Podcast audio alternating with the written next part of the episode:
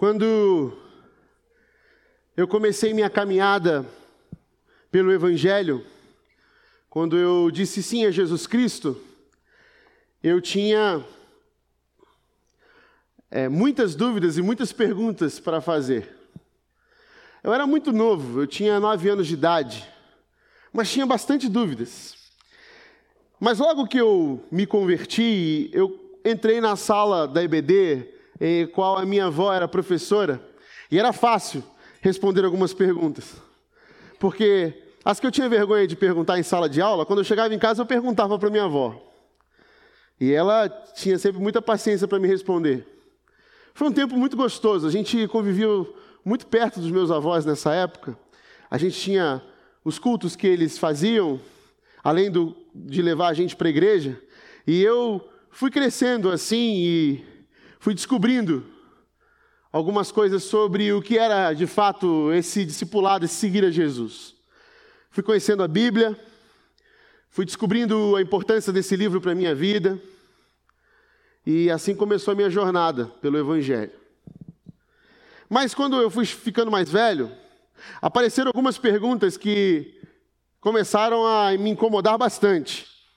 E aí eu já não tinha mais a minha avó e meu avô por perto, eu tinha a minha mãe e meu pai, mas eu também não queria fazer pergunta para eles, não. Eu comecei naquela fase que você quer descobrir as coisas por si só. E que você ouve mais a seus amigos do que ouve a tua família. Eu queria encontrar, é, de um jeito, igual os meus amigos encontravam na igreja, é, as, as respostas para as perguntas que eu tinha. E aí começou-se então alguns dilemas a aparecerem. E um desses dilemas foi que para servir a Deus eu precisaria estar inserido nesse grupo do clero, do, da, da igreja, que toma o nome de liturgia. Eu teria que estar dentro dos talentos que serviam a liturgia de uma igreja. Ou seja, ou eu sabia falar na frente, pregar, ou eu tinha que saber tocar algum instrumento, ou eu tinha que saber cantar. Ou então eu tinha que ser um missionário. Se eu não fosse nenhuma dessas coisas, eu estaria fora do grupo de adoração e de serviço a Deus. Pelo menos no domingo. Então, ou eu era missionário, fazia os projetos missionários por aí, ou eu sabia pregar bem, falar bem na frente, dava um estudo, líder de pequeno grupo, etc. Ou eu tocava na igreja, ou eu cantava. Então era essa o meu repertório vocacionado. Assim eu estava fazendo a vontade de Deus. Fora esses grupos, eu não sabia como que eu poderia fazer a vontade de Deus. Então eu entendi que eu tinha que fazer a vontade de Deus nos espaços que me cabiam. Ou era culto de jovens, de adolescentes, no caso, na época, ou acampamento, ou os cultos de domingo. Então era nesses momentos que eu tinha a chance de servir a Deus. Só que aí é, o negócio foi ficando complicado. Porque, como adolescente, eu não tinha muita chance de fazer alguma coisa ou outra. Eu me envolvia bastante. Até em coral de sinais, da linguagem de sinais, eu me envolvi. Fiz curso de Libras e tudo. Porque eu falei, eu preciso fazer alguma coisa, porque senão eu não vou estar servindo a Deus. E aí começaram a surgir outras perguntas dentro das perguntas que eu já tinha. Porque na faculdade não me deram uma lista de vestibular que dizia qual dessas áreas eu podia atuar na minha vida que serviria a Deus. Lá só tinha lista de médico, é, cientista, químico, físico, professor, advogado, farmacêutico, jornalista. Eu não, não tinha uma lá, pastor, missionário, to, tocador de instrumento na igreja. Eu falei, mas e agora? Porque se eu for para um lado desse aqui, eu vou ter que continuar na minha rotina aqui. Então aqui eu não sirvo a Deus e aqui eu sirvo. Nesse ponto aqui, é a minha vida profissional, não tem nada a ver, minha vida é secular. Aí eu aprendi essa palavra, secular. Nossa, isso mudou a minha vida. Porque agora eu entendi que eu tinha uma vida secular e eu tinha uma vida de crente. A minha vida secular começava toda segunda-feira. A minha vida de crente era às quartas, dava uma pausa, uma pausa na vida secular, aí parava de novo, voltava à vida secular e domingo voltava. Às vezes tinha culto de sábado, a minha vida secular não podia ser sábado. Mas quando tinha festa de aniversário, a minha vida secular ganhava um dia a mais. Aí tinha uma baladinha para ir. E aí o vestibular era um vestibulado secular. E bonito, e belo, e legal, e as pessoas fantásticas eram as pessoas que eram missionários. Quando tinha conferência missionária na minha igreja, era um negócio louco. Porque vinha aqueles missionários da China, dos confins da terra, da Tailândia, da Argentina. Não, brincadeira, não via, não. Mas vinha aqueles caras falando o quanto eles sofriam em nome de Jesus, e eu falava: Meu Deus, eu não sou crente, nunca vou servir a Deus desse jeito. Esses caras são crentes, eu não sou nada. O cara me veio do Egito, país islâmico, adorador de vários deuses, o povo todo dividido. Da Índia, o cara foi missionário na Índia. Lá, se você fala que é crente, você é deportado ou é raptado por um grupo radical. E pode ser morto. Esse cara veio aqui na igreja e falou que serve a Jesus. Eu, eu meu Deus do céu, eu nunca vou fazer isso. Então eu me conformava que eu tinha que encontrar, por algum jeito, no domingo, de servir a Deus. Nem que seja para ficar na recepção, no carro, de algum jeito, dar um tchau, ei! Algum jeito. Porque a gente classifica, né? A gente acha que o pessoal do carro é menor do que quem está aqui no palco. Não, que o pessoal do carro é aquele que não sabe, tem talento nenhum para cantar aqui na frente. Então fica lá no carro. Se você quiser cantar, você canta lá. Não é assim que a gente pensa? Ah, eu não penso assim não, Rodrigo. Ah, então tá bom, então só eu que penso.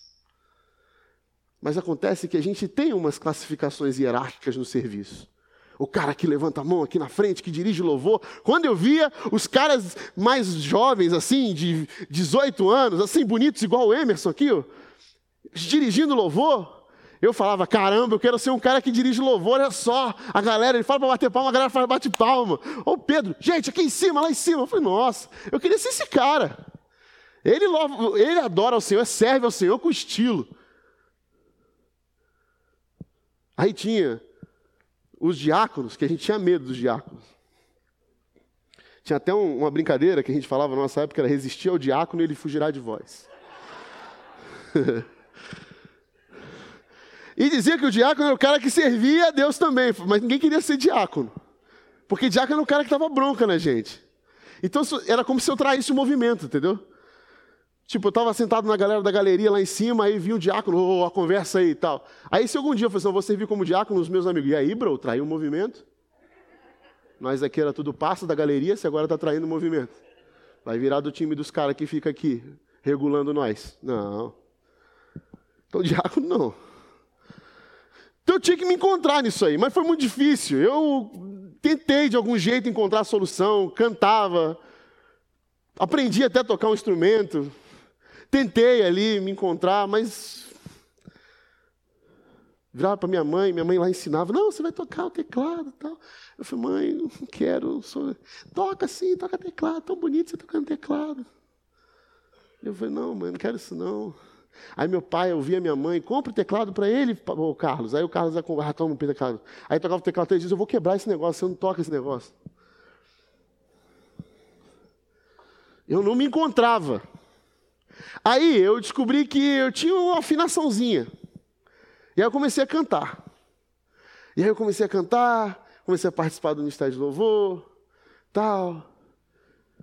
Mas até me divertia um pouco, sabe? Mas eu queria mesmo era estou servindo a Deus, mas estou servindo a, a minha imagem aqui na frente. Aí montei uma banda, participei. Só que aí eu comecei a ver, fora da cidade que eu morava, que é a cidade pequena, no interior do, do Rio de Janeiro, que tinha uns caras que cantavam pra caramba. Aí eu ouvi os caras e falei, mano, o que, que eu estou fazendo? Que vergonha.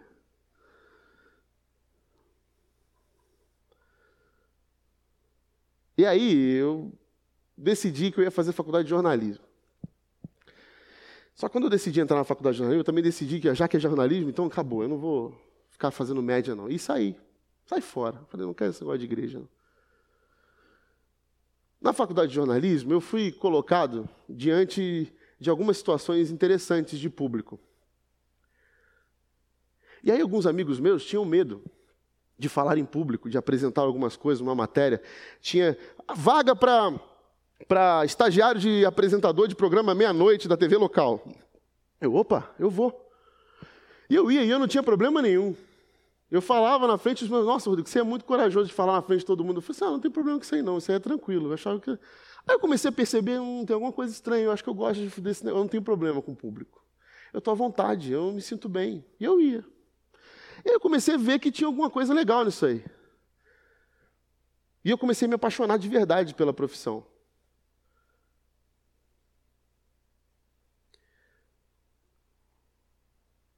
E aí, depois de um tempo, quando Deus foi começar a me chamar de volta, eu comecei a me interessar pelos esses projetos missionários que tinham de temporada, e eu comecei a ir. E nesses projetos missionários por temporada, eu era convidado. Rodrigo, você não quer falar com o pessoal, dar um estudo desse E eu começava a falar, começava a falar, até o dia que eu tinha, eu declarei duas certezas quando eu voltei para a igreja. Eu falei, eu vou voltar para a igreja, mas eu vou seguir minha profissão. E tem duas coisas que eu não quero na minha vida. Uma delas é que eu nunca vou ser pastor. E a segunda é que eu nunca vou morar em São Paulo decidido. que bom. E aí a minha avó dizia que às vezes a gente fala muito alto e Deus ouve. É, foi isso. E eu estou aqui. E aí eu fiquei pensando, quando Deus me chamou, ele falou assim: Rodrigo, sabe aquelas perguntas que você tinha? Pois bem, eu quero que você agora ajude um bocado de jovem que tem a mesma pergunta, só que dessa vez você vai ajudar eles a se encontrar porque eu quero que você aprenda o que é ser chamado por mim. Primeiro, eu quero que você descubra que glorificar a Deus tem a ver com a sua vida inteira e não com um dia na semana. Segundo, eu quero que você descubra que tudo pertence a mim. É tudo sobre mim. Não há nada que não tenha a ver comigo. É tudo sobre mim. Se você vai ser um jornalista, é lá que você vai me servir. Se você vai ser um médico, é lá que você vai me servir. Se você vai ser um gari, é lá que você vai me servir. Se você vai ser um, um, um, um flanelinha, você vai me servir lá. E a terceira coisa que eu quero que você aprenda, Rodrigo, é que sou eu que vou dizer aonde você vai estar.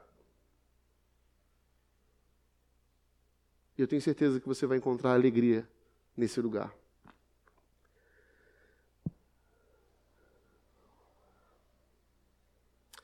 E hoje a gente vai, hoje à noite a gente vai encerrar essa série sobre o mesmo chão.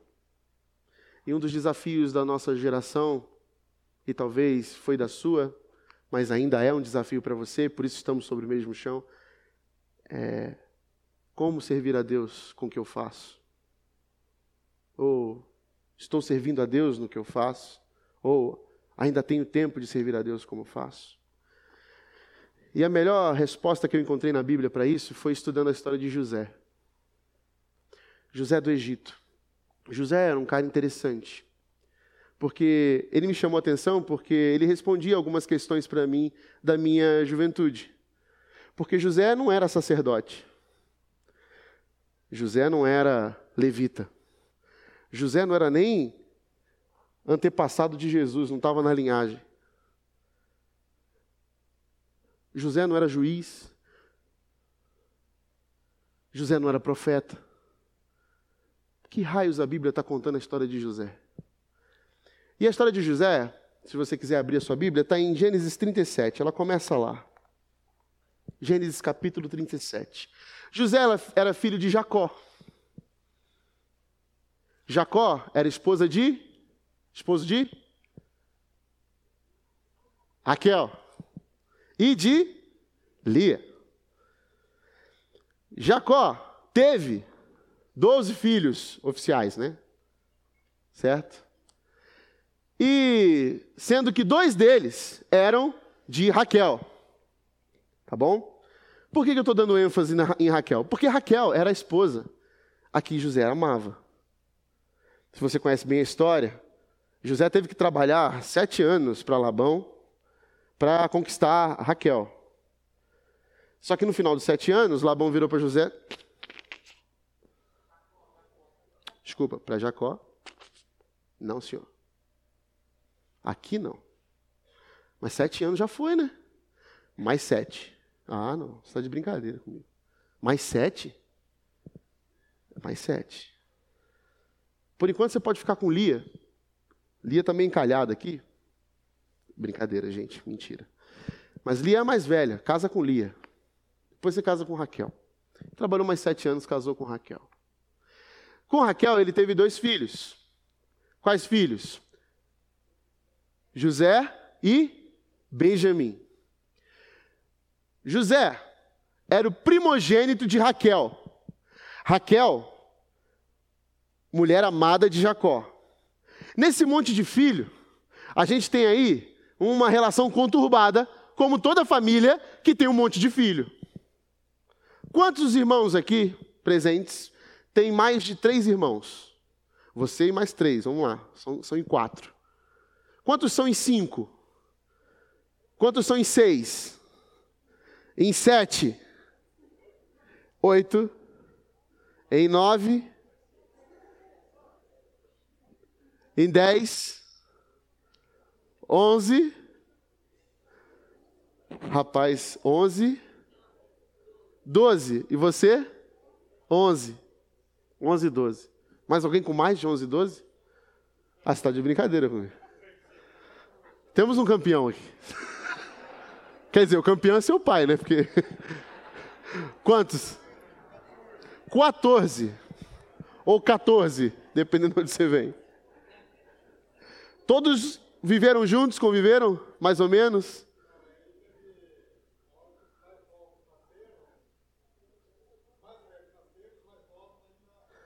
Ainda estava guardado ainda. Mas é um negócio muito doido, né? Bom, quem tem aqui mais de dois irmãos, aliás, quem tem mais de um irmão, porque um irmão ainda vai, né? É você e ele, beleza. Agora, porque tem aquela regra, do, a regra de três da família. Quando está você e ele, é você e ele, não tem como. Ou você se atura ou não dá, vai ser vocês. Agora, quando tem três, você tem uma possibilidade de escolher, né? É aquele quando você pode se juntar com um ou pode se juntar com outro. E aí você faz o seu timinho. Então, assim, a relação familiar entre irmãos nunca é legal. Eu sou o quinto filho. Né? É, são seis lá em casa. E assim, eu convivi com eles bastante. E era muito louco quando a gente resolvia viajar junto. É um negócio muito louco. Meu pai está ali, não deixa mentir, não, mas a gente viajava muito de carro. E como viajar muito de carro com seis filhos, meu pai tinha vários carros bem grandes, era quase uma van. E aí, quando tinha viajar de carro com um monte de filho num carro grande, em distâncias longas, o que acontece nos bancos de trás? É isso aí. Ah, viram um ringue do UFC, é uma coisa maravilhosa. A gente tem uma comunhão assim, a paz de Deus reina para quem está dirigindo. É quase um ônibus de excursão da, da, de, de, de passeio de colégio. É quase que a gente canta aquelas musiquinhas, o motorista, pode não, mas a gente não cantava não. E aí, essa relação de irmão é uma relação conturbada, é uma relação difícil. E a Bíblia é tão legal que ela não esconde esses detalhes maravilhosos da história de José. Porque a galera não gostava de José. E por que não gostava de José? Porque José era o preferido de Jacó. Isso me traz uma coisa muito interessante, porque assim, os nossos pais viviam, crescem e dizem para a gente assim: não, a gente não prefere ninguém, a gente ama todos por igual. Aí eu leio na Bíblia que Jacó preferia José. Eu falo, até a Bíblia fala que pai prefere um filho. Então não me vem dizer você que você não prefere um ao outro. Principalmente se você tem três. Você lembra do primeiro e você lembra do último. O terceiro geralmente fica esquecido em algum grau. Cadê não sei quem que estava aqui? Não, tava, não tinha, mais, tinha mais uma, peraí, não sei quem, não sei quem. Ih, ficou. Né? Aí começa o bullying já na sua vida, porque você vai começando a ter que trabalhar o caráter de aparecer. Quando você tem muitos irmãos, né? É o pai que esquece o presente do filho, faz, deu para todo mundo no Natal, esqueceu do. Ih, caramba, faltou. E agora, o que a gente faz? Pega uma caneta aí, deve ter alguma coisa, um chaveiro, tem não? E é assim que acontece. Jacó não tinha problema, era objetivo. Eu prefiro José e acabou. Por quê? Porque José é o primogênito de Raquel, a mulher que eu amo. Fora isso, José era um cara que trabalhava pra caramba para o pai. Adolescente, ele dava o trampo. Dava tanto trampo que ele fazia o quê? Ele fazia os negócios de José prosperar, de Jacó prosperar. Que pai não ia ficar feliz com o filho que logo cedo administra as coisas da casa com tanto talento que ainda gera mais grana por lá? Ah, meu filho, que orgulho de você, filhão. E aí os outros irmãos falaram assim: ah, miserável. E pior, José, como um bom adolescente, que tinha uma relação maneira com seus irmãos, bem da hora, o que ele fazia? Ele via os irmãos sem fazer nada e fazia o quê? Pai, bem vi Rubens ali sem fazer nada. E eu trabalho bastante, você sabe, né, pai? Não queria dedurar, mas Estavam eles lá, sem fazer nada. Pai, estão jogando bola ali no pasto. Tem umas ovelhas para guiar, estão jogando bola. E aí o Jacó ficava doido, falava: oh, vocês não têm que trabalhar, tem que ficar José dando conta de vocês aí. Faça com o seu irmão. Para piorar, Jacó saía de viagem com, com Lia, com a família. Raquel já era falecida depois do nascimento de Benjamim. Ia viajar, vou viajar com Lia, vou tirar umas férias. Quando voltava de Orlando, trazia um casacão da Hollister para quem? Para José. Tá lá aquele casacão bonito, José, nossa, olha só, direto de Miami, maravilhoso. E aí os irmãos, ué, cadê meus presentes, pai? Não, eu dou para o meu preferido, José. Ah, isso, na presença dos pais, não quer dizer nada, mas quando os irmãos ficavam sozinhos, ah, quer dizer então que você é o preferidinho do papai. E aí, um belo dia, o José recebe sonhos do próprio Deus. Deus dá sonhos para José, sonhos para sua vida.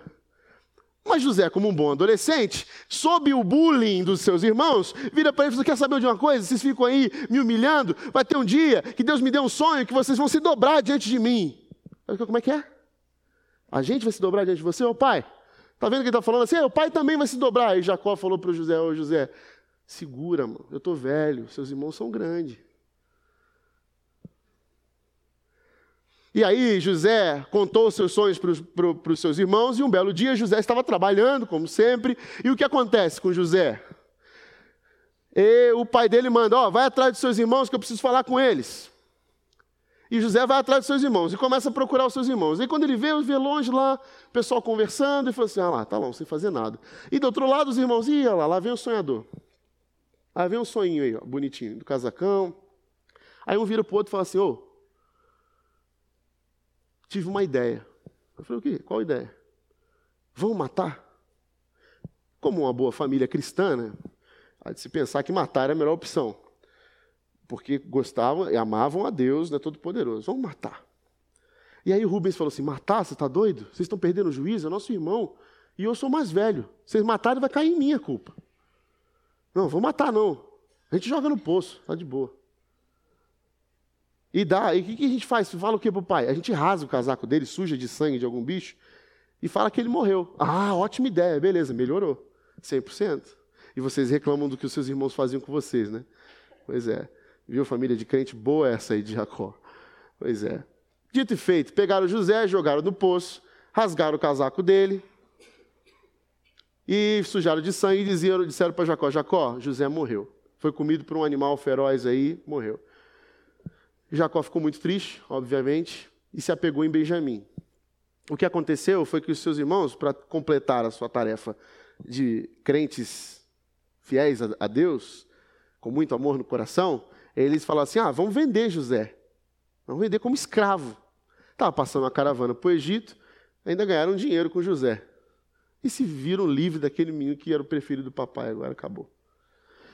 José agora é, vai preso, escravo, para o Egito, uma terra estrangeira que adorava outros deuses, que era uma terra onde ele não conhecia absolutamente ninguém. A língua era estranha, o povo era estranho, e ele chega como escravo. E ele é vendido como escravo para a casa de Potifar. Potifar era o general das tropas do Faraó. E o Egito era a maior nação da época. Não havia nação maior do que a nação do Egito na época. Egito era como se fosse hoje a nação dos Estados Unidos. Ela era uma potência econômica, cultural, social e tinha uma influência sobre todas as nações do mundo. José vai parar na casa do homem, segundo homem mais poderoso do Egito. O cara que comandava as tropas, o maior poderio militar da época. Veja bem, quando José chega como escravo, ele poderia fazer o quê? Meu, o que, que Deus me colocou aqui? Me deu sonhos e me trouxe para esse lugar aqui, para ser escravo injustamente. Meus irmãos me traíram, minha família me traiu, eu fui dado como morto. E agora eu sou escravo numa terra estrangeira. Eu vou abrir o Facebook e vou dizer se sentindo triste. Acabou a vida para mim. Mas José não faz isso. O que José faz? José entende que, e por isso eu começo a me tornar muito fã de José. José entende que se ele está naquele lugar ali, é porque Deus quis que ele estivesse naquele lugar. Então ele fala assim: bom, se eu sou escravo aqui, eu vou ser o melhor escravo. Dito e feito. Passa um tempo, Potifar chega para os os empregados e falam, mas por que que está acontecendo? Estou vendo que estou ganhando bastante dinheiro aqui com a produção. Aí o cara, rapaz, desde que esse hebreu chegou aqui, o negócio virou. O cara sabe como administrar as coisas. Novinho, moleque arrebenta, viu? É mesmo, não. Chama ele aqui. José, José é seu nome, né? Ó, deixa eu te falar. Certamente que o Deus a que você serve é verdadeiro, porque tudo que você faz prospera. Eu estou cheio da grana aqui, cara. E você mudou a minha casa. Não, você não vai ficar aí com outros escravos, não. Você vem para cá, para dentro. Então José se torna o escravo do mês. Fotinho na parede. Chama José. José, agora você é o mordomo da minha casa. Todas as minhas terras estão sob o seu comando, José. Você agora não é qualquer escravo, você vai trabalhar como escravo agora de coordenador, gerente né? É aquela promoção que você fica assim, ah, grande coisa, né? É, você está lá trabalhando, fritando batata, agora você vai fazer o quê? Fechar o hambúrguer. Ah, que legal. Mas José, ele não tinha essa mentalidade. Ele falou, beleza, eu tomo conta de tudo agora. Então eu sou, eu já melhorou um pouco a situação. Você vem para dentro da minha casa. E foi para dentro da minha casa, dentro da casa de Potifar, que ele começou a, melhorar um pouco a situação dele. Olha, já estou começando a gostar desse negócio aqui. E aí, o que acontece na história agora é que aparece uma personagem muito interessante. A esposa de Potifar. E eu fico impressionado porque a Bíblia Sagrada, ela não é de falar muito sobre gente bonita. Ela não dá muita ênfase, ó, oh, essa pessoa era bonita. Só que de José ela fala que o cara era bonito. De verdade. 39, versículo 6. Potifar deixou tudo nas mãos de José Gênesis 39, versículo 6. Potifar deixou tudo nas mãos de José, de tal modo que não se preocupava com o que estava sob os cuidados dele, mas somente com a sua comida. José era de belo porte e de rosto. Belo porte e de rosto. Bonitão. Bonitão. Sarado. Forte. Né? Tipo, o quê? Brad Pitt? Brad Pitt está velho, né? Cadê? Quem? Quem? Bonitão. Fala para mim, Nayara. Pedro não está ouvindo, não. Pedro, Pedro, Pedro. Pedro. Quem? Felipe Eber. Oh, você é bonito, cara. Você é bonito. Você é muito bonito. Só que era no Egito, não tinha louro de olho azul assim, não. Isso está mais para um José da Suécia. Não tá...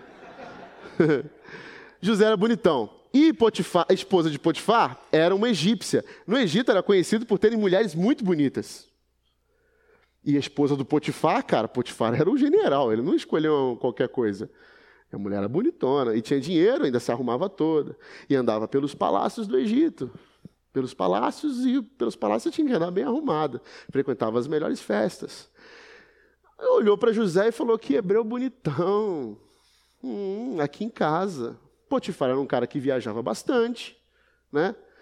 E a esposa de Potifar não era muito fiel, vamos dizer assim. E ela começou a dar em cima de José.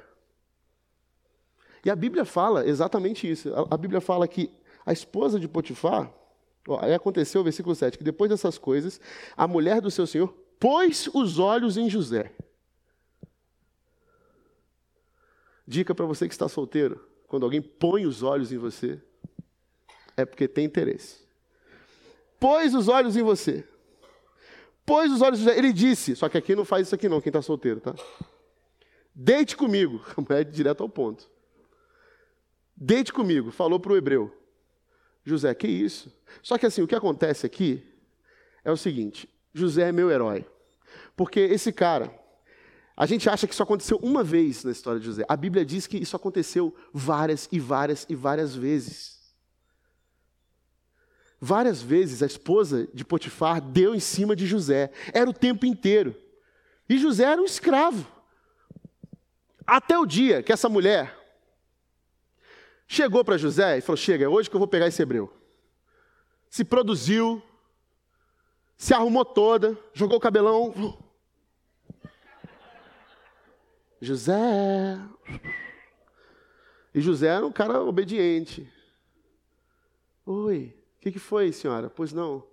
Então, esqueci minha toalha, vim tomar banho.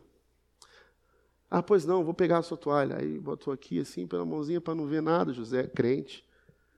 Aí nisso a mulher já agarrou o braço, ele já puxou, ele falou: Não, o que, que é isso aí? Não, isso aqui não pode não. Quando ela abriu a porta, José saiu correndo, igual um doido. E ela agarrou a roupa de José. Foi um negócio muito louco, que ela agarrou a capa, a roupa, arrancou a capa de José. José saiu correndo pelado no meio do Egito. Tá aqui, gente, eu não estou inventando. Depois você vai. Lê aqui. Eu adoro a Bíblia, cara. A Bíblia é sensacional. José sai correndo. Só que o que me chama mais atenção nessa passagem e eu quero que a gente abra um parênteses muito legal aqui, é a resposta de José para a esposa de Potifar. Ele diz assim: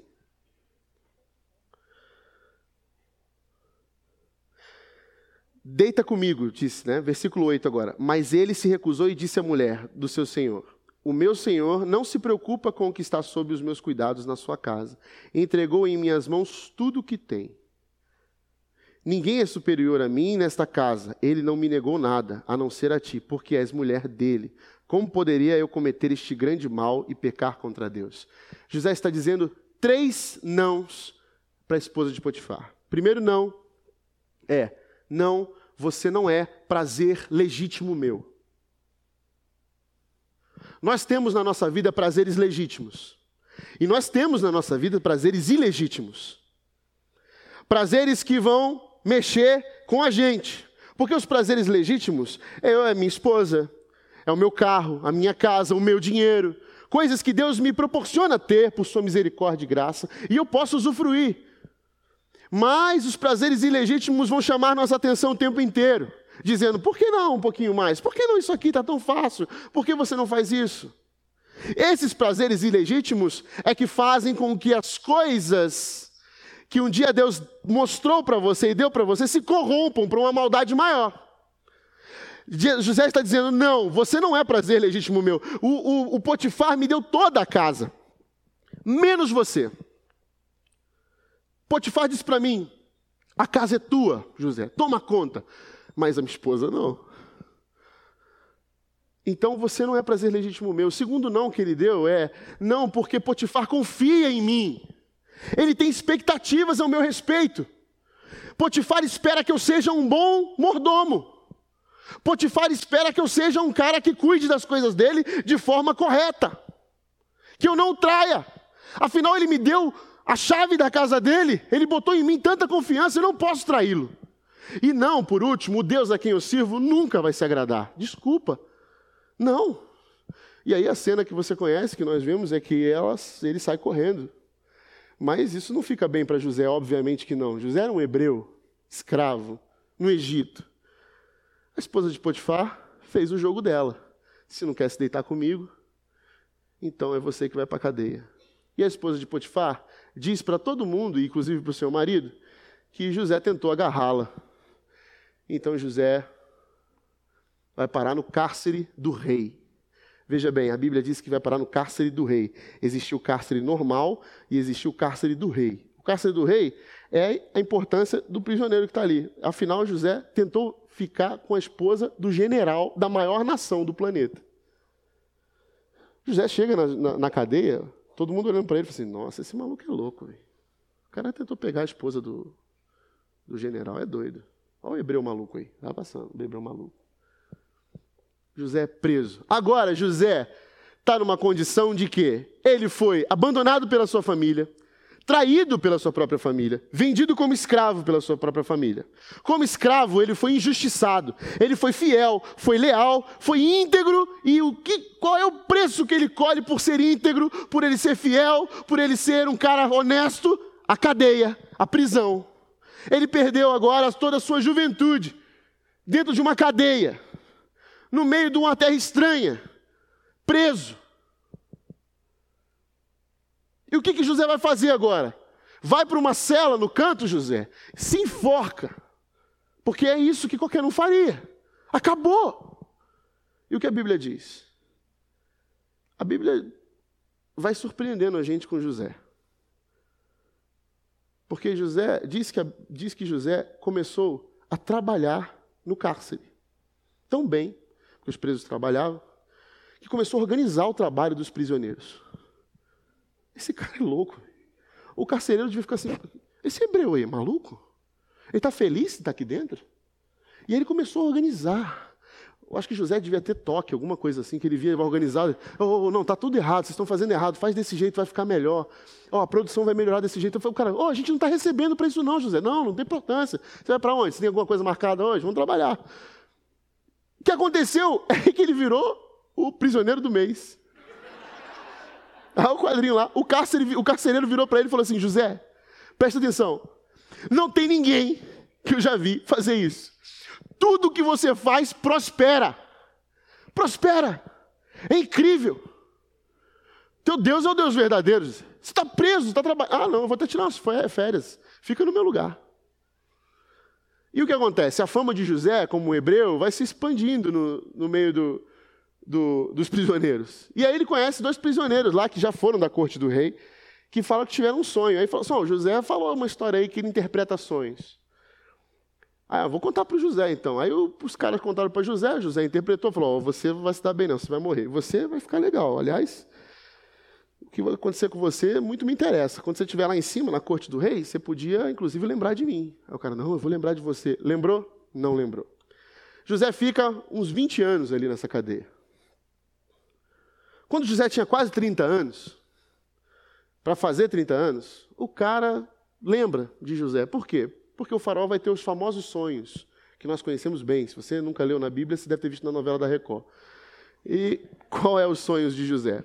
José tem os sonhos do faraó. O faraó tem dois sonhos. O primeiro sonho é que tem umas espigas que aparecem no sonho dele, umas espigas bem fartas, bonitas, tal. Sete espigas. E depois vinham sete espigas mirradas, feias, meio podres, e vão lá e devoram as espigas mais fartas. Depois ele tem outro sonho, o faraó, que são sete vacas gordas, bonitas, que saem do Nilo. E depois vem sete outras vacas magras que saem do Nilo e devoram as sete vacas gordas. É um filme de terror esse sonho do, do faraó. Horrível. Mas o faraó fica doido, acorda intrigado, chama os sacerdotes de todos os deuses, faz reunião, faz aquilo coisa. Ninguém explica. Aí o cara que foi, teve o sonho traduzido, oh, tem um hebreu aqui na prisão. Olha só, já ia esquecendo. 20 anos passou. E aí ele chamou, ó, o nome dele é José, ele veio lá, ele é hebreu, chama ele lá, ó, então chama, chama esse cara aqui. Chamou, José foi, pois não, chegou lá em cima na corte. Pois não, farol. O farol contou o sonho para ele. Então, José, o que você me disse? O José falou assim: Pois bem, farol, vai acontecer o seguinte: o Egito vai passar por sete anos de muita fartura. A terra vai ser próspera, vai ser bonito de ver. Os campos verdes, dando tudo. Você joga, deixa cair de vez em quando uma, uma semente, pum, vira uma árvore. É um negócio muito louco. O gado vai multiplicar. Vai ter tanta comida que a gente vai jogar fora. Vai ser um negócio incrível. O Egito vai prosperar, vai explodir a economia. Uma coisa de louco. Vai ser o auge. Sete anos. Aí o faraó ficou feliz, nossa, que legal. E mas e os sete anos da vaca? Ah, então aí é um problema. Porque o que acontece? A gente vai ter um, sete anos de devassidão aqui, destruição. A terra será maldita, o solo não vai produzir nada. Tudo que você tentar plantar, vai, você pode ter, ter qualquer tecnologia, não vai adiantar. Nós vamos viver de seca, o gado vai morrer nos pastos. A gente vai passar uma fome, não só o Egito, o planeta vai passar por esse problema. Serão sete anos de devastação. A Dilma vai governar, vai ser horrível. Tô brincando. Eu não resisti, desculpa.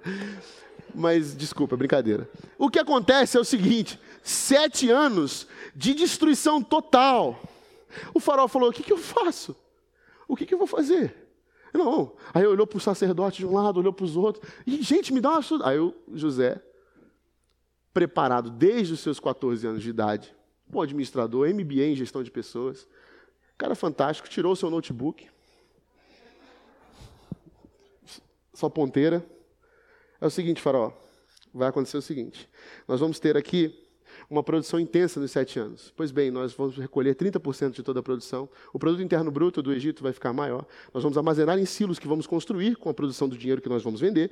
Em todos esses anos, vamos armazenar comida suficiente para que dure e estoque e sobre nos próximos sete anos. Valeu. Farol, não, peraí, peraí, peraí, peraí, não. Gente, toma, José.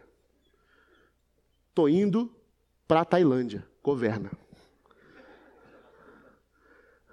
Partiu Disney. O faraó virou para ele e falou assim: José, você é o cara mais preparado que eu conheço. Não tem ninguém no Egito para fazer isso. Só você tem expertise para isso. A oportunidade chegou, José. Você toma o meu anel. Você é o governador sobre todas as coisas. Você vai mandar aqui. Você vai ser o CEO do Egito. Acabou.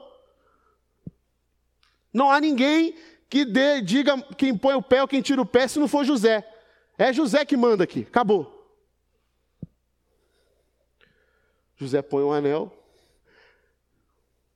Agora o jogo virou, não é mesmo? Chega na frente. E agora José não era mais José. José recebe um novo nome. Qual o novo nome de José? Um nome bonito. Naya, se quiser trocar é agora. Zafenate Paneia. Tem certeza? Nome de rico, Zafenate Paneia. Porque José é nome de pobre, gente. José. Não, o farol olhou, José não. José é pobre, né? José, Rodrigo, essas coisas é coisa. Zafenate Paneia. Aí põe um YW ali no meio, fica melhor ainda. Bota um hífen ainda. Nossa, perfeito. Zafenate Paneia. E você vai casar com Azenate, sacerdotisa, do Deus On. E José casou com a Zenate. Agora José tinha nome egípcio, esposa egípcia, era um governador egípcio, se vestia como um, egito, um egípcio, tinha aquela indumentária, um anel, o um governador, e teve dois filhos egípcios. Primeiro filho de José, qual o nome? Manassés. Deus me fez esquecer o passado de dor e sofrimento, a minha aflição. Segundo nome de José, do filho de José, Efraim. Deus me devolveu a alegria em meio à minha dor. Primeiro nome egípcio, Manassés. Segundo nome hebraico, Efraim. A vida de José estava maravilhosa. Eu, você, dois filhos e um cachorro no Egito, alfaville aqui da terra. Estou bem, cobertura, governador, e viveram felizes para sempre. Só que não. Por quê? Porque é nesse momento que a vida de José começa a entrar em parafuso. Quando chega o tempo da, dos sete anos de seca. Porque quem vai lá? Quem aparece nas terras do Egito? Os seus irmãos, em busca de comida. Quando José vê os seus irmãos, José chama eles até a corte. Obviamente, os irmãos não reconhecem José. Até porque, na cabeça dele, José morreu. Mas o José reconhece seus irmãos. A mesma carinha sujinha, olha que bonitinho. Tudo hebreu empoeirado.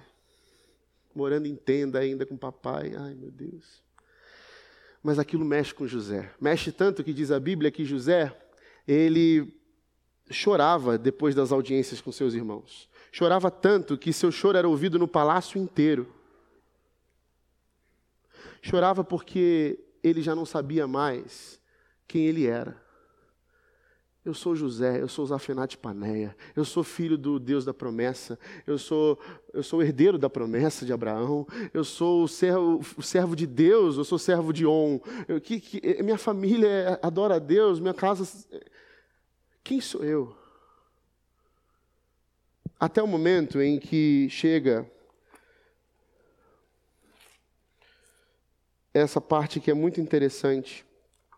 Gênesis 45, que é quando José revela-se a seus irmãos. Aquela monte de audiência com seus irmãos, até o momento em que José resolve dizer para os seus irmãos quem ele era. E é muito interessante. José não conseguia mais conter-se diante de todos os presentes, então falou em alta voz: Fazei com que todos saiam da minha presença, e ninguém ficou com ele quando se revelou aos seus irmãos. Ele levantou a voz em choro, de maneira que os egípcios ouviram bem, como a casa do Faraó. Então José disse a seus irmãos: Eu sou José. Sabe o que é legal nessa parte? é que José, quando cai de joelhos, em choro, em prantos aos pés dos seus irmãos e os abraça, ele não está caindo de joelhos aos pés dos seus irmãos e os abraçando, ele está caindo de joelhos diante de Deus. Está dizendo: Eu não sou Zafenate Paneia, eu sou José. Chega, ele tira aquela indumentária, ele limpa aquela maquiagem egípcia, ele chora com seus irmãos, ele os abraça e diz: Eu sou José, eu não sou Zafenate Paneia. Os irmãos dele ficam assustados, perplexos, não conseguem falar nada, porque ele fala: Imagina, a gente tentou matar o governador do Egito. Nós vamos morrer agora. Corre, negada. Mas não, o que aconteceu foi o seguinte: quando aquele óleo de medo dos irmãos bateram no José, o que, que José fez? Calma, calma. O mal que vocês fizeram a mim, Deus transformou em bem porque existe sim uma história sendo escrita aqui embaixo, mas há uma história muito maior sendo escrita lá em cima. Não se aflijam, porque não foram vocês que me colocaram no Egito. Não foi o Faraó que me colocou no alto posto de governador. Foi Deus que me colocou aqui para salvar vidas. É essa a expressão de José na Bíblia. Deus me colocou como governador da maior nação do planeta para salvar vidas, para preservar vidas, para preservar a vida. Deus me chamou lá nos pastos da terra de Israel, dos meus pais, me deu sonhos, e eu permaneci acreditando neles, sem entender muito bem mas agora tudo faz sentido. Eu não sou Zafenate Paneia. Eu não sou o que dizem que eu sou aqui no Egito. Eu sou o que Deus diz quem eu sou. Eu sou aquilo que Deus me chamou para fazer. E Deus me colocou como governador para servir a Ele. Eu sou herdeiro da promessa de Abraão. Esse que diz que onde eu colocar a planta dos meus pés, eu possuirei. Eu abençoarei os que me abençoarem, amaldiçoarei os que me amaldiçoarem. Eu sou herdeiro dessa promessa, eu sou hebreu, eu sou servo de Deus. E ele me trouxe até aqui para salvar vidas. Aí sim a história ganha outro rumo. José se encontrou. José encontrou sua vocação. José finalmente conectou a sua história com o que Deus escrevia. E a nossa história? A nossa história tem muito, muitas coisas parecidas com a história de José. Desde o dia que Deus nos chamou, até o dia que a gente entende por que Ele nos chamou. E eu classifiquei a nossa história em três capítulos. O primeiro capítulo da nossa história, quando Deus nos chama, se chama sofrimento. Não é que todo mundo que sofre é bonzinho, e nem quem deixa de sofrer é malzinho, não é isso. Mas a Bíblia é meio pródiga em ensinar para gente que parece que o sofrimento é algo que vai forjando o nosso coração, vai mudando a gente, vai transformando a gente, vai trazendo amadurecimento. Veja Paulo, todo mundo acha que Paulo, Saulo de Tarso, quando se converteu, já foi logo mandando ver na pregação, convertendo milhares, plantando igreja. Não, Paulo, se, quando Saulo, quando se converte a Paulo, ele até tenta, olha, eu era, eu matava crente, agora eu converto. A galera, opa, que esse cara está fazendo aqui? Ele matou um monte de gente aqui, meu amigo, vamos pegar ele. Aí Barnabé falou, sou Paulo, vem cá. Assim não, mano. Paulo fica dez anos, dez anos estudando, se preparando. Dez anos. Depois, a gente vê a história também de quem? De, de Davi. Quanto tempo Davi, mesmo ungido rei, se escondendo em cavernas, fugindo para não ser morto, ungido rei já.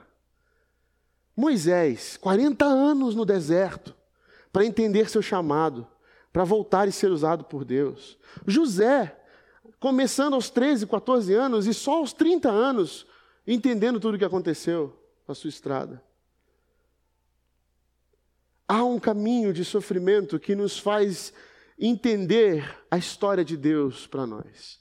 E vai nos moldando, vai nos aperfeiçoando, vai nos mostrando quem a gente é, vai fazendo com que a gente prove do pó que a gente saiu. É as pancadas que, que a vida vai nos dando que Deus transforma em bem. É o mal que o mundo às vezes vai fazendo para a gente que Deus vai transformando em bem. A gente vai arriando, vai dobrando, vai perdendo aquela altivez, o ego, a gente vai perdendo aquela nossa postura de semideuses e vai arriando e vai se curvando até quando estamos de joelho, com a cara no chão. A gente fala: chega, eu entendi, Deus. Não sou mais eu, mas é o Senhor. Eu não quero mais agir pelas minhas forças, faz o que você tem de fazer. Aí Deus levanta o teu rosto, enxuga as tuas lágrimas, te pega no colo, lembra a você os sonhos que Ele te deu no passado, canta a canção dele para você.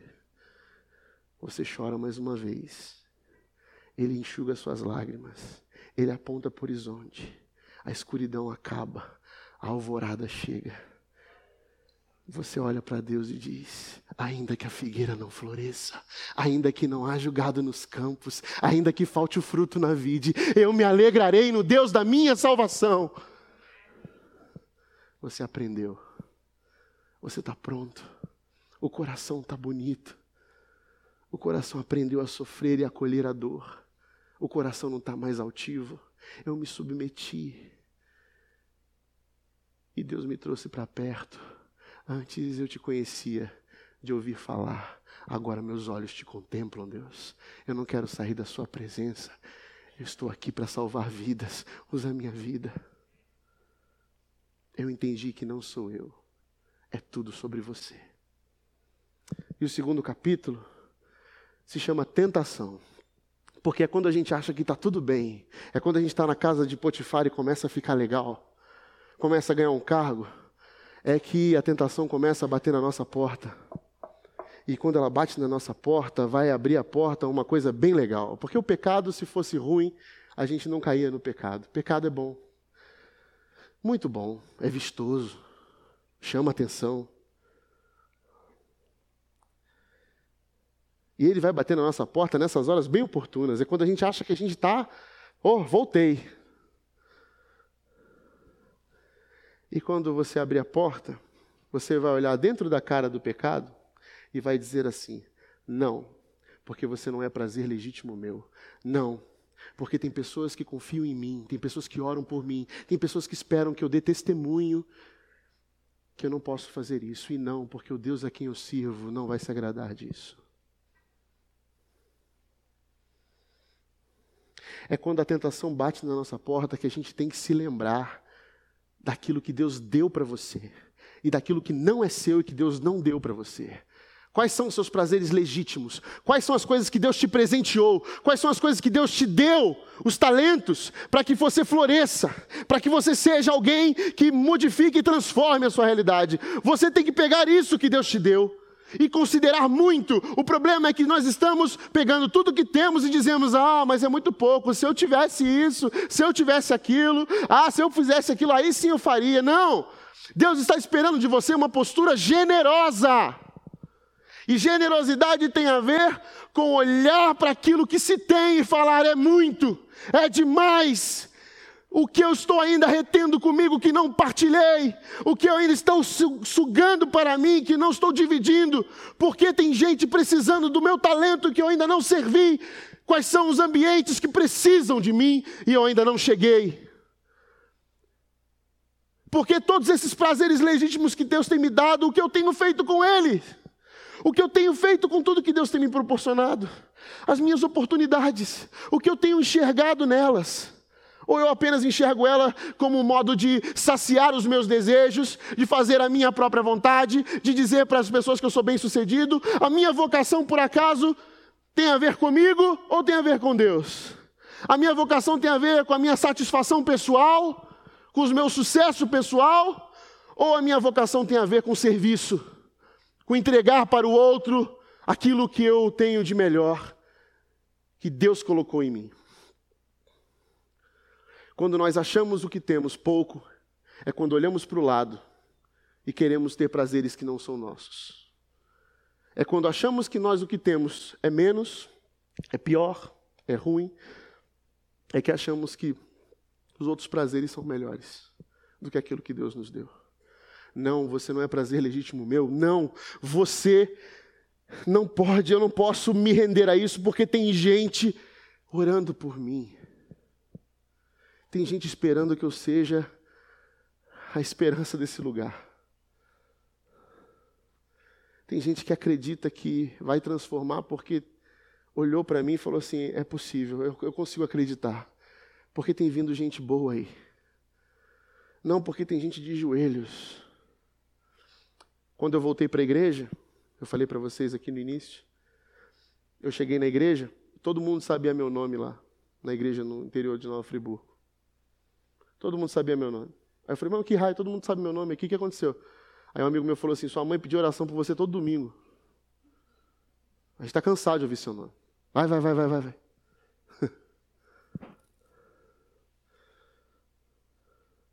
Mãe é, mãe é o concurso, né? Não, não tem como, ela sempre ora. Mas tem amigos orando por você. Tem gente orando por você. Não só isso. Sabe aquela pessoa chata que olha para você e diz: Ué, você não é crente? No fundo, ela está esperando que você a surpreenda. No fundo, o mundo espera de nós, igreja, a surpresa. O problema é que a gente está muito óbvio. A gente está muito clichê. A surpresa é quando se levanta gente e faz aquilo que ninguém espera que faça é quando a gente não responde ao pecado com sim, mas diz não. Tem gente olhando por mim, tem gente que confia em mim. É quando a gente leva o nosso trabalho a sério. Sabe quando a gente chega no trabalho atrasado e aí chega um cara e fala assim, não, não tem problema não, é só assinar com o horário que você chegou. Aí você diz, não senhor, eu cheguei nesse horário. Aí o cara olha aqui. É quando você está trabalhando e os caras falam, oh, o chefe saiu, vamos fazer um negócio aqui. Não, não, é hora de trabalho. Chato, né? Caxias. Tem um monte de nome que você pode inventar para isso. Eu tenho um nome para isso. Integridade. Você está recebendo para aquilo, você responde aquilo, você dá testemunho daquilo. As pessoas me perguntam: como eu posso dar testemunho no meu trabalho de que eu sou crente? Seja íntegro primeiro. Tem muita gente que quer levar a Bíblia para o trabalho, quer fazer grupo de oração no trabalho, mas não consegue nem assinar um ponto na hora que chega, certo? Falta, diz que está com conjuntivite, lava o olho com sabão, aí chega, ah, aqui, estou cego. Faltei porque eu estou com conjuntivite. Vai pegar, hein? Gente que se dobra fácil. Gente que não dá testemunho de ser filho de Deus. Gente que para em vaga proibida por cinco minutinhos. Gente que negocia com o pecado. Gente que faz trends com o pecado. Ó, eu faço isso aqui, mas é só por um pouquinho. Eu vou avançar esse sinal aqui, mas é porque eu estou com pressa, é por um bom motivo. Olha, eu vou fazer isso, mas é por uma boa razão. Ah, é uma mentirinha boa. Ah, é uma inveja boa. Você acha que uma pessoa que rouba um bilhão do dinheiro público é uma pessoa que começou roubando um bilhão de reais do dinheiro público ou de alguém? Quem rouba um bilhão roubou primeiro 10 centavos, depois um real, depois ficou fácil. Você acha que quem é corrupto começou sendo corrupto, desviando verba pública, desviando verba da saúde? Quem é corrupto é corrupto porque começou fazer uma mentirinha para se dar bem ali escondendo uma coisa para que ninguém veja ali. Toda vez que a gente negocia com o pecado, a gente trai os sonhos de Deus para a gente. E parece que na Bíblia também há um distanciamento, sabe? Davi, rei de Israel, o maior de todos, por que não construiu o templo? Porque disse sim a Betseba. Agora é Salomão. Moisés liderou o povo para sair do Egito. Por que não entrou na terra prometida? Porque deixou a raiva falar mais alto do que Deus. Então você vai avistá-la, mas você não vai entrá-la. Existem nuances na nossa estrada que nos permitem ver o que Deus pode fazer na nossa vida, e é isso que eu vejo na história de José. Eu não troco, eu não negocio. E o que eu espero de uma geração que quer viver a vocação de, de Deus, de, de, Jesus, o mínimo é que nós sejamos esse sal da terra e luz do mundo. É que a gente seja diferente, não esquisito. E ser diferente é fazer aquilo que nem sempre é legal fazer. Porque nós queremos transformar o Brasil, queremos mudar o Brasil, mas ainda continuamos adulterando documentos na nossa escola. Ainda continuamos ficando, fazendo o jeitinho brasileiro, a droga do jeitinho brasileiro, a maldição do jeitinho brasileiro de furar as filas, de conseguir tomar proveito do outro, de algum jeito tirar proveito do outro.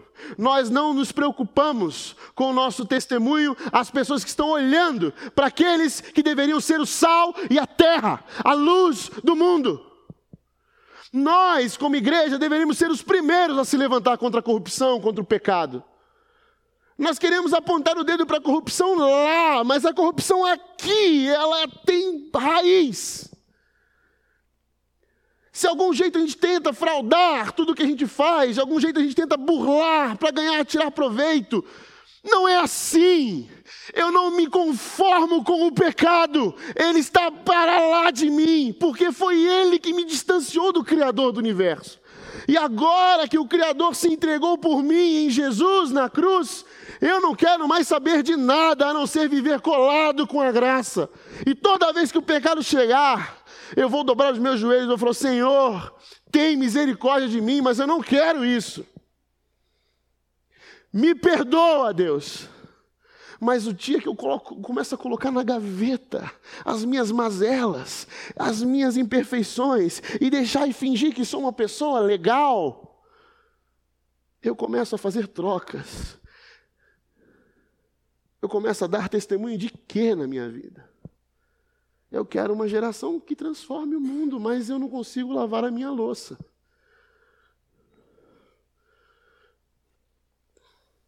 Eu não consigo dar testemunho aonde eu estou. E agora eu quero fazer um belo discurso politicamente correto. Não. Não, você não tem poder aqui, pecado. Tem gente me olhando aqui, tem gente olhando para nós, tem gente esperando de nós a luz do mundo. Estão esperando. E por último, o Deus a quem eu sirvo não se agrada. O Deus a quem eu sirvo não se agrada. Esse Deus que me amou, que me ama e que zela pela igreja. E o último capítulo, prosperidade. Sofrimento, tentação, prosperidade. Mas prosperidade não tem a ver com você ficar rico no final da história. Você virar o governador ou o rei de uma grande nação. Você dar o seu dízimo e ganhar o carro do ano. Não, essa prosperidade não. Isso é muito infantil. Prosperidade tem a ver com se encontrar no que se faz. Eu não sou Zafenate Paneia. Eu sou José. Eu não preciso ser alguém que vocês querem que eu seja. Eu preciso ser aquilo que Deus me chamou para ser. Isso eu preciso ser. Tem uma história de dois rabinos que conversavam no jardim. E um rabino perguntou para o outro: Você não tem medo de que quando você chegar no céu, Deus te perguntar: Por que, que você não foi um Moisés, um Elias? Aí o outro rabino pensou, olhou para ele e falou assim: Não, eu tenho outro medo. Que medo? Eu tenho medo de Deus chegar lá e perguntar assim: Por que, que você não foi você? Por que você não foi você? Eu te fiz desse jeito, único, incrível, pronto para servir a um chamado que eu preparei para você antes que você nascer. E você abdicou da oportunidade incrível de fazer parte do que eu estou fazendo no mundo, para saciar os seus desejozinhos hedonistas, efêmeros. Não. Não. É quando a gente descobre quem a gente é em Deus, é que você vira para quem está ao seu redor e diz: Eu não sou Zafenate Pané, eu sou José. E eu estou onde estou. Não importa onde eu estou. Para salvar vidas. Eu sou um médico eu sou um professor, eu sou um gari, eu sou um caixa de supermercado, eu sou um jornalista, eu sou um missionário, eu sou um pastor, eu sou uma dona de casa, um pai de família, um avô. Eu sou o que sou, porque Deus me chamou para salvar vidas. Quando isso chega até nós, a gente entende o chamado de Deus. E aí a gente percebe que o mais importa não é estar onde o que as pessoas querem que a gente esteja, ou ganhar o dinheiro que as pessoas acham que é sucesso se ganhar, ou ter a profissão que é a mais popular, ou a fama e o poder que é preciso ter. Mas importa estar aonde Deus quer que você esteja. Importa estar com o teu coração cheio. Eu tenho toda a minha capacidade intelectual, eu sou um cara super conhecido, mas não me importa onde eu esteja. Pode ser na cadeira da ONU, como na tribo Yanomami, aqui no Brasil, se eu estiver aonde Deus me colocou, não importa, eu posso ser o maior jornalista do mundo, eu posso estar ou no, no Morro do Borel, ou então ganhando o Pulitzer. Não importa, eu estou aonde Deus quer que eu esteja. E isso faz toda a diferença, porque é assim que a vida ganha sentido, é assim que a vocação ganha brilho, é assim que damos testemunho. Não importa o quanto você é super, importa é o quanto o seu Deus te faz ali te usa ali e transforma ali. Porque nós queremos transformar vidas fazendo do nosso jeito, mas nós não transformamos vidas. Porque nós não somos, nós não temos o espírito criador. Nós somos criação, recebemos o dom da vida. A gente traz o criador com a graça e o amor de Jesus. A gente traz o reino, a gente sinaliza o reino, aonde quer que seja. Não existe vocação determinada por ambientes eclesiásticos. Deus não cabe nos nossos paradoxos nem nas nossas caixinhas. Deus está para além do universo, rompendo a aurora com seu poder e a sua graça através de tudo e de todos. É o poder de Deus através das nossas mãos que transforma o caos em jardim. É quando entendemos o chamado de Deus, é que nós paramos e dizemos: Eu não sou Zafenate Pané, eu sou José. Eu sou José. Eu sirvo a Deus. Quem me colocou aqui foi Ele ganha outro espectro, ganha outra visão. Eu posso estar como escravo, como prisioneiro, como professor, como médico, como presidente, eu não importa. Se eu estou onde Deus está, se eu estou onde Deus quer que eu esteja, se meu coração está no lugar certo. Eu não sei qual capítulo da tua vida. Se você está no sofrimento, se você está na tentação, se você está na prosperidade. Eu não sei, isso foi eu que, que disse aqui. Pode ser que a sua vida seja uma mistura danada desses capítulos. Pode ser que a tua história seja uma mistura de momentos iguais e parecidos. Mas importa você saber que todos nós fomos vocacionados por Deus, chamados por Deus, para salvar vidas. Deus colocou José no Egito numa terra pagã, numa terra onde não se adorava a Deus, mas era um lugar estratégico para o agir de Deus na história. José entendeu o chamado dele, permaneceu fiel ao sonho que Deus deu um dia para ele, não se dobrou aos regalos do pecado, não fez trocas com a maldade, não se deixou contaminar pela ganância, não entregou seus sonhos de bandeja. Na sua crise, ele encontrou sentido. Quando olhou nos olhos de seus irmãos e disse: O mal que fizeram a mim, Deus transformou em bem. Nesse momento, eu quero deixar uma oração com vocês. Deus, eu quero estar onde o Senhor está. E se você quer fazer essa oração comigo aqui na frente, eu não vou orar por você, eu vou orar com você, porque isso é um desejo do meu coração até hoje. Eu sempre peço para Deus, Deus, para onde quer que eu esteja, hoje eu estou aqui em Campinas, Deus me trouxe aqui, eu fui abraçado, eu fui amado, sou amado. Eu sei dos desafios que Deus tem me dado, minha história me trouxe até aqui, eu sei que Deus me colocou aqui. Mas eu quero continuar com essa oração. Deus, me leva para onde o Senhor está. É aqui que o Senhor está, eu quero estar aqui. E Senhor, me lembra quem eu sou, quando o meu pecado tentar dizer que eu sou outra pessoa. Me lembra que foi pela cruz que o Senhor me chamou. Me lembra, Senhor. Me lembra. Me lembra com sofrimento. Me lembra com a dor. Me faz forte na tentação. Me faz fiel na prosperidade. Quer fazer essa oração comigo? Vem aqui à frente. Nós vamos orar juntos. Eu quero orar com você. Em nome de Jesus. Se você se sentir constrangido em vir até aqui à frente, não importa, pode fazer isso do seu lugar. É só um marco. Eu quero estabelecer um marco na nossa vida. Um marco histórico de dizer: Senhor, eu quero estar onde o Senhor está. Eu não quero mais me render às trocas, as trocas que o mal tem de fazer comigo.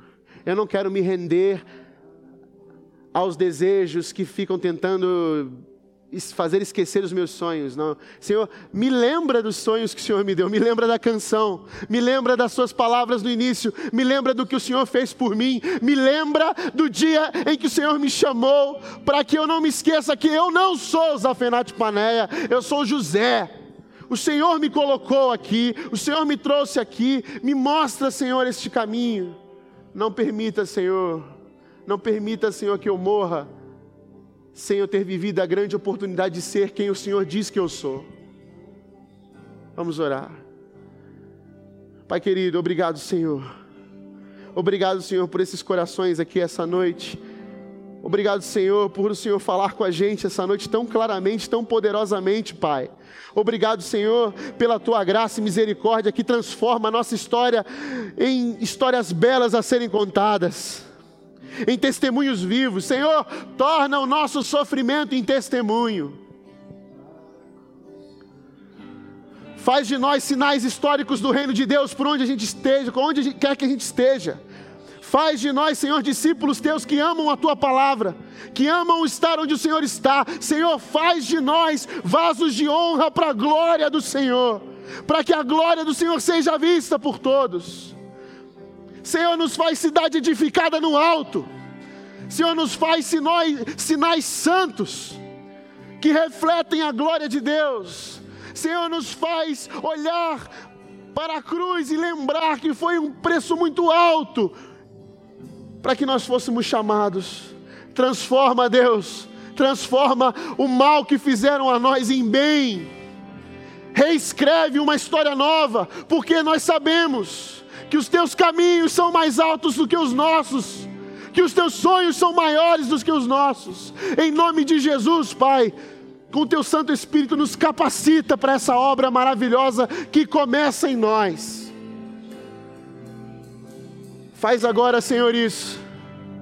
Faz isso na tua igreja, para que o mundo veja as nossas boas obras e glorifiquem ao Senhor que está nos céus. No nome de Jesus. Amém. Você que está sentado, fique de pé, vamos cantar com quem já está de pé essa canção.